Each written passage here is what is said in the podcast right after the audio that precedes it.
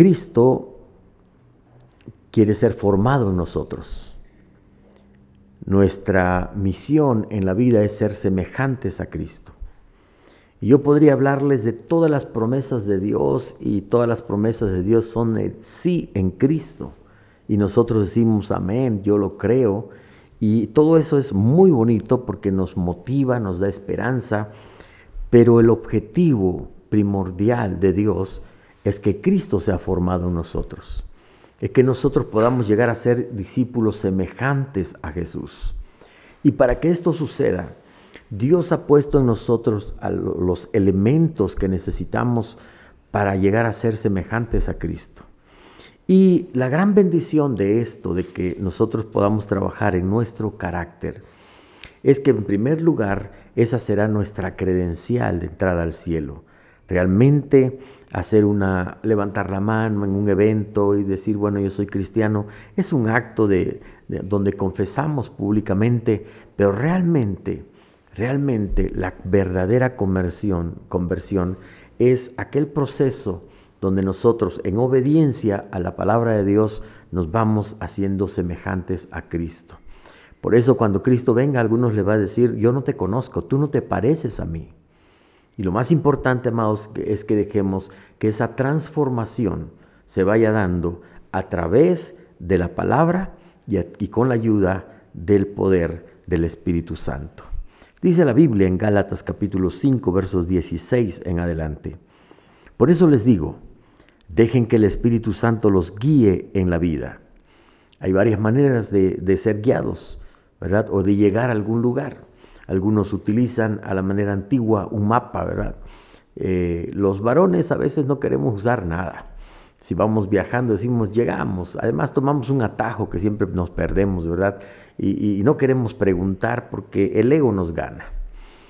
Pero otros usan mapa, otros usan un sistema, eh, una aplicación, ¿verdad? Otros pudieran usar una brújula, pero para eso necesitan saber dónde están, eh, etc. Y otros, en el caso mío, me encanta tener un guía ¿sí? Alguien que conozca el lugar y que nos pueda llevar y no perder mucho tiempo. Bueno, en la vida, amados, Dios ha dispuesto un guía para nosotros. Nada más que nosotros tenemos que dejar que el Espíritu Santo nos guíe. Tenemos que permitirle eso en nuestra vida. Y mire, el Espíritu Santo produce, el Espíritu Santo en primer lugar nos da poder para enfrentar la vida, poder para decirle no al pecado, lo primero que produce es poder. Recibiréis poder cuando haya venido sobre vosotros el Espíritu Santo. El Espíritu Santo también trae consigo dones espirituales. Cuando recibimos la llenura del Espíritu Santo, también el Señor nos regala dones. Y esos dones son capacidades que nosotros tenemos para utilizarlos en el servicio eh, a Dios. Entonces Él nos da el don de servir, el don de esto, el don de aquello, y, son capacidades, regalos especiales que Dios nos da para ponerlo al servicio de su reino. Y lo tercero que Dios nos da a través de su Espíritu Santo es que el Espíritu Santo produce en nosotros un fruto, un fruto que viene en este pasaje y que vamos a estar meditando en algunos de ellos esta semana. He escogido eh, algunas, algún, algún gajo de este fruto, porque es un fruto dividido en nueve gajos. Es como una manzana partida en nueve pedacitos, en nueve, una naranja en nueve gajos. Pero es el fruto del Espíritu Santo. Dejemos que el Espíritu Santo nos guíe. Entonces no se dejarán llevar por los impulsos de la naturaleza pecaminosa. La naturaleza pecaminosa desea hacer el mal, que es precisamente lo contrario de lo que quiere el Espíritu. Y el Espíritu Santo nos da deseos que se oponen a lo que desea la naturaleza pecaminosa. Estas dos fuerzas luchan constantemente entre sí. Entonces ustedes no son libres para llevar a cabo sus buenas intenciones, pero cuando el Espíritu los guía, ya no están obligados a cumplir la ley de Moisés. Cuando ustedes siguen los deseos de la naturaleza pecaminosa, los resultados son más que claros inmoralidad sexual, impureza, pasiones sensuales, idolatría, hechicería, hostilidad, peleas, celos, arrebatos de furia, ambición egoísta, discordias, divisiones, envidia, borracheras, fiestas desenfrenadas y otros pecados parecidos. Permítanme repetirles lo que les dije antes, dice el apóstol Pablo. Cualquiera que lleve esa clase de vida no heredará el reino de Dios. Y menciona aquí peleas, celos, arrebatos de furia. En cambio, la clase de fruto que el Espíritu Santo produce en nuestra vida es amor, alegría, paz, paciencia, gentileza, bondad, fidelidad, humildad y control propio. En la nueva, en la versión 60, que es la más conocida, lo menciona así: amor, gozo, paz, paciencia, benignidad, bondad, fe, mansedumbre y templanza. Hoy quiero hablarles de la palabra mansedumbre, esta, este gajo del fruto del Espíritu Santo que produce en nosotros. ¿Qué significa la palabra mansedumbre? ¿Por qué necesitamos la ayuda del Espíritu Santo para aplicarla en nuestra vida? Según el diccionario significa suavidad y benignidad o amabilidad en trato a personas, cosas o animales. Es una virtud que modera la ira y sus efectos desordenados. E, e, e, este arrebato de furia. Y Dios quiere tratar con eso también. Para que entendamos bien, porque en una palabra, eh, en, un gajo del Espíritu Santo nos habla de amabilidad o benignidad. Eh, y esta amabilidad la vamos a compartir en uno de estos días. Tiene que ver en el trato, acciones directas con las personas y la mansedumbre tiene que ver con en nuestra relación de palabra, cuando hablamos con las personas. En el griego, para describir mejor, se usa la palabra praotes, para mansedumbre, o de ahí viene, de ahí se traduce la palabra mansedumbre. ¿Qué significa praotes? Significa fuerza bajo control. O sea, mansedumbre es fuerza bajo control. Denota un carácter sereno, manso, complaciente y sin altanería. Fuerza bajo control. O sea, la mansedumbre no es debilidad. Ser manso no es ser débil. La palabra praote se utilizaba para describir a un potro salvaje que había sido amansado. O sea, el potro es fuerte pero domado es manso. Tiene fuerza pero está bajo control. Eso es mansedumbre. Es una persona fuerte pero esa fortaleza en su temperamento, en su carácter, ha sido controlada por el Espíritu Santo de tal manera que es alguien fuerte, pero con sus emociones, con su temperamento bajo el control del Espíritu Santo. Y entonces eso hace que tengas una amabilidad cuando tú respondas a críticas, respondas a injurias, respondas a insultos, y de repente tú vas, a, tú vas a encontrar que tú antes nombre te decían una palabra y tú respondías mil. Y podías matar a alguien con solo decir las palabras. Y, bueno, te tenían miedo por, por esa furia descontrolada que tú tienes o tenías. Pero ahora en Cristo, hombres y mujeres llenos del Espíritu Santo, que antes éramos arrebatados y, y, todo, y teníamos una furia descontrolada, ahora ese temperamento está controlado bajo el poder del Espíritu Santo. Ahora eres manso. Eres, eres, voy a decirlo de esta manera, ¿verdad? Un potro amansado. Eres un hombre, una mujer fuerte, pero bajo control. Fuerza bajo control. Ahora, ¿por qué Dios? ¿Por qué Dios nos lleva hasta, Jesús nos lleva hasta las bienaventuranzas cuando dice bienaventurados los mansos? ¿Por qué está tan interesado en esta, en esta virtud en los seres humanos, en esta virtud en los cristianos?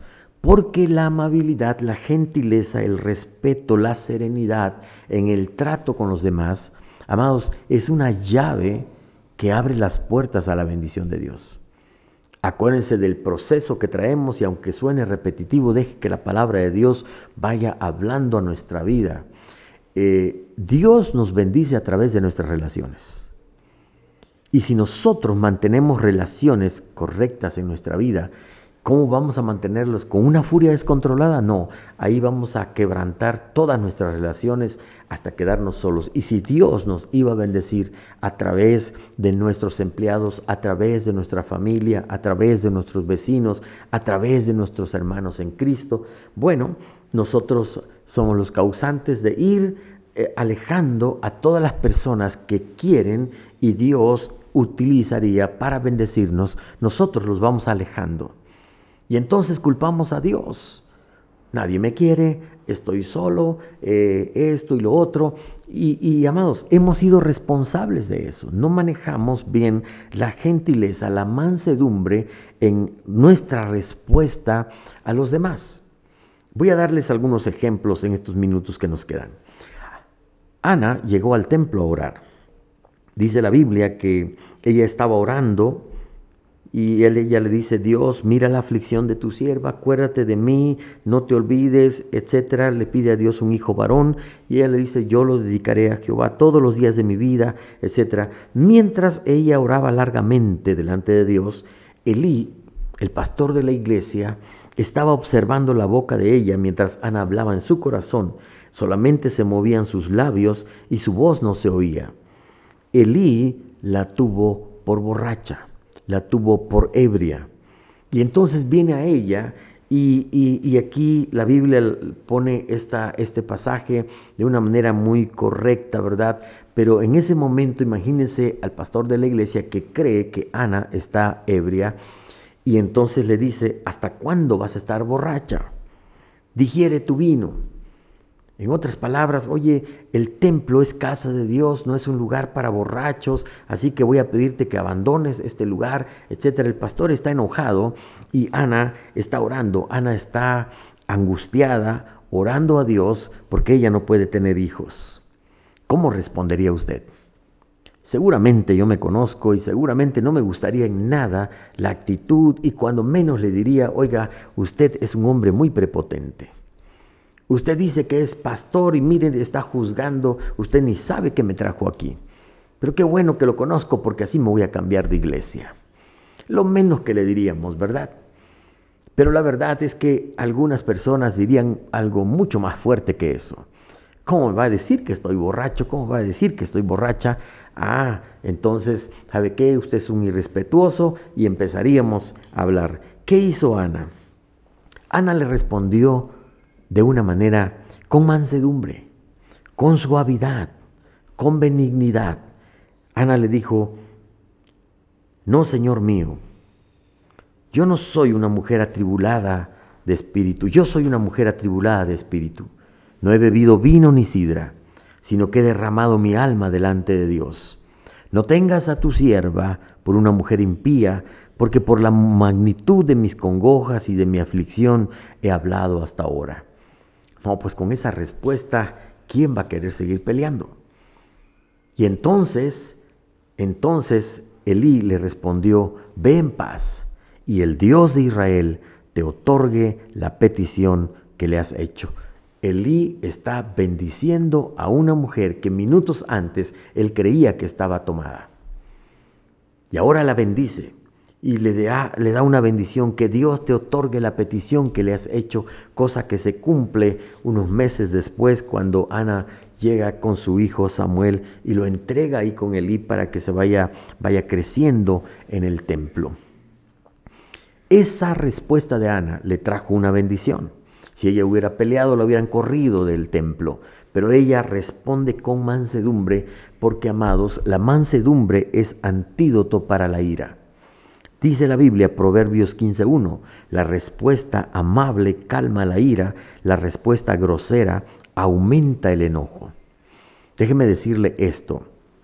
Tenemos una tendencia de imitar las emociones de la gente que está frente a nosotros.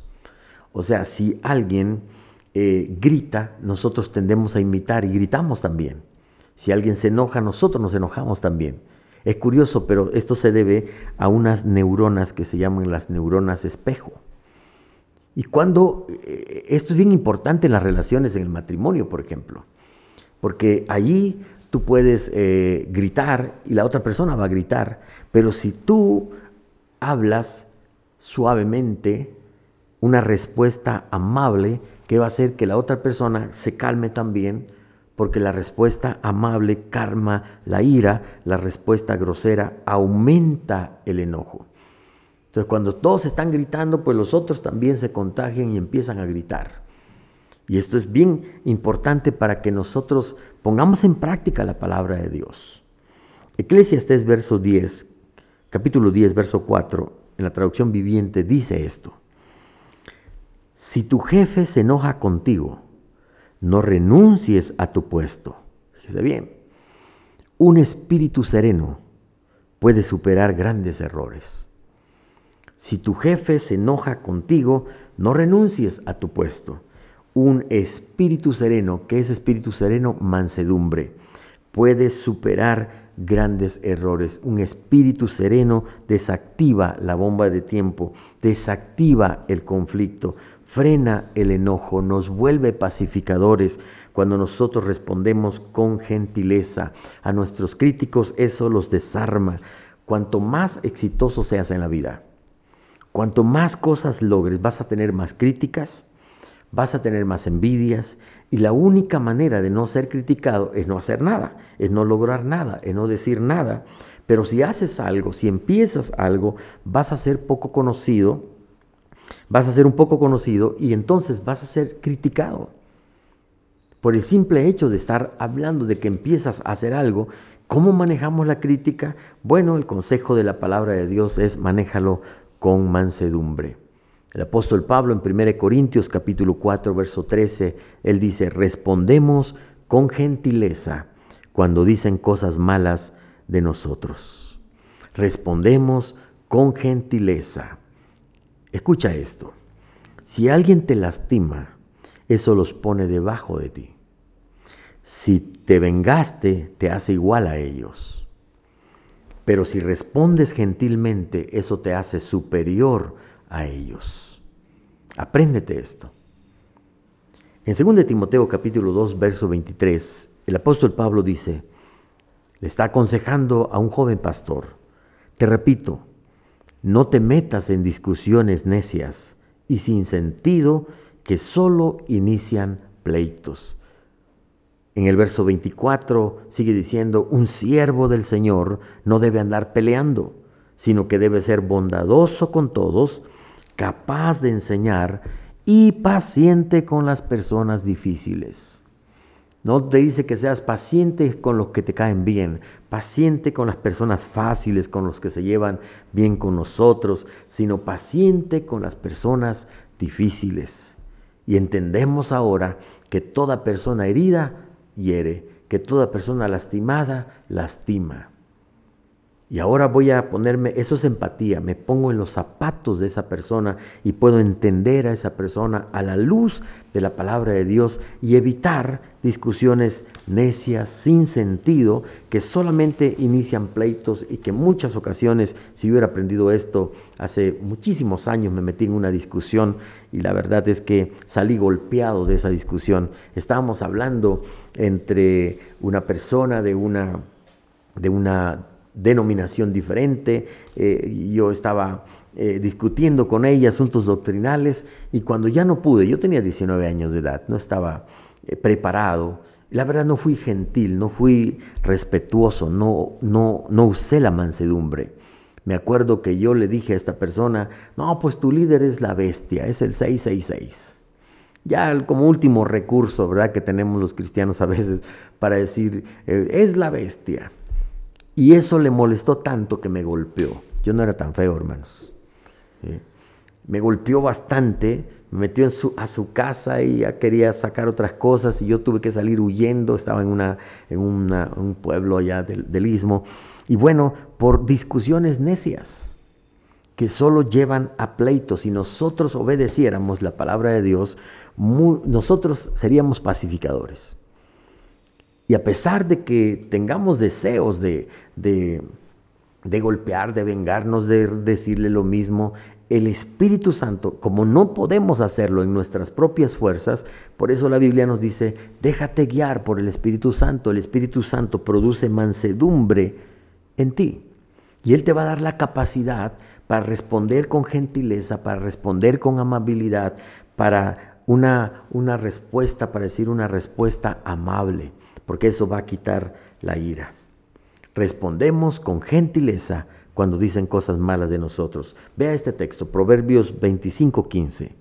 Con paciencia se convence al gobernante. La lengua amable quebranta hasta los huesos. Tú no puedes ser un vendedor atrevido o agresivo en las ventas. No, pues yo voy a ser agresivo, no. Acuérdate de este texto, la lengua amable quebranta hasta los huesos. Incluso antes predicábamos, ¿verdad? Y gritábamos y le decíamos cabezones y esto a las personas en un acto desesperado por conquistar a las personas a Cristo y la verdad cometíamos un tremendo error. Ahora sabemos que una palabra amable, bondadosa, benigna, este es el mensaje del Evangelio, atrae más a las personas. Proverbios 16, 21, los sabios son conocidos por su entendimiento y las palabras agradables son persuasivas. Lo dice la palabra de Dios. Los sabios son conocidos por su entendimiento, las palabras agradables son persuasivas. El sabio es conocido por su entendimiento y por las palabras agradables que habla. ¿Quieres convencer a las personas de tu idea, de tu producto, de tu servicio o de tu fe? Debe ser agradable. Entre más agradables sean tus palabras, más convincente serás. Y esto, amados, es una señal de madurez. Las palabras sabias las palabras agradables, las palabras eh, eh, amables, son signos de madurez espiritual. Las palabras groseras son desagradables y entendemos que todavía Dios no ha terminado con nosotros. Quiero leer este verso. Venid a mí todos los que estén trabajados y cargados, y yo os haré descansar. Lleven mi yugo sobre vosotros y aprendan de mí, que soy manso y humilde de corazón, y hallaréis descanso para vuestras almas. Si queremos ser como Jesús, debemos seguir el ejemplo de Jesús. Él dijo, yo soy manso y humilde de corazón. Acuérdense, manso no significa debilidad. Algunos lo han traducido de esta manera. Manso no es ser menso. Manso es tener una fuerza bajo control del Espíritu Santo. Eres manso, eh, tienes mansedumbre, eres un hombre, una mujer fuerte, pero, pero con ese temperamento controlado por el poder del Espíritu Santo obrando en nosotros. Ese temperamento lo vas a sacar en algún momento de tu vida en los momentos de crisis. Ahí es donde se ven las personas fuertes en su interior, fuertes en su espiritualidad. En los momentos de crisis, cuando las cosas vienen, allá el, el papá de Sansón, cuando hay una crisis en ese momento, él dice, Dios nos va a matar, y él se pone a gritar, llorando, ¿verdad? lloriqueando, cuando la esposa le dice, cálmate, si Dios hubiera querido matarnos, lo hubiera hecho, ¿verdad? Así que deja de tener miedo. Y ella es una mujer fuerte. Es una mujer que, que tiene esa fuerza bajo el control del Espíritu Santo. Amados hermanos y amigos, oremos. Pidámosle al Espíritu Santo que llene nuestra vida. Solo Él puede producir mansedumbre en nosotros. Que nos guíe, que nos fortalezca. Necesitamos de su gracia en estos tiempos. Padre, gracias por tu palabra. A veces queremos escuchar, Señor, cosas que nos traen esperanza que tu palabra nos da. Queremos escuchar promesas que nos animan y nos levantan el ánimo. Pero hay ocasiones, Padre, en que necesitamos que tu palabra sea una espada que habla en nuestro corazón y que trate con nuestro carácter porque nosotros queremos ser formados a la imagen y semejanza de Jesucristo. Queremos ser discípulos semejantes a Cristo en las naciones. Queremos que las personas puedan ver a Cristo en nosotros, en nuestras palabras, en nuestra gentileza, en el respeto que tenemos hacia los demás. Padre, te pido que tu palabra no vuelva vacía, sino que haga el efecto que tú quieres que haga. Ayúdanos y perdónanos por aquellas palabras que hemos dicho mal. Perdónanos por aquellas reacciones que hemos tenido, Señor, y hemos ofendido a otros y hemos lastimado a otros. Perdóname, Padre, porque yo lo he hecho. He sido imprudente en mis palabras y no está bien. Ayúdame, Señor, a ser prudente, a ser un hombre sabio, entendido, de palabras agradables. Padre, con la autoridad que tú me das, bendigo a tu pueblo en este día. Bendigo todo lo que ellos hagan o emprendan. Te pido tu gracia y tu favor sobre ellos, sobre cada familia, sobre cada casa. Guárdanos de todo mal, líbranos de tragedias, líbranos de contagios, y si alguien, Señor, ya ha sido contagiado de este virus, yo te pido, Padre, que lo libres de complicaciones, que se levanten en el nombre de Jesús, en el poder de tu fuerza. En el nombre de Jesús reciban sanidad. Cualquier enfermedad que estén enfrentando, reciban sanidad en el nombre de Jesús. Guárdanos en este día, protégenos, que los cielos se abran sobre tu pueblo yo te bendigo en el nombre del Padre, del Hijo y del Espíritu Santo. Amén, amén y amén.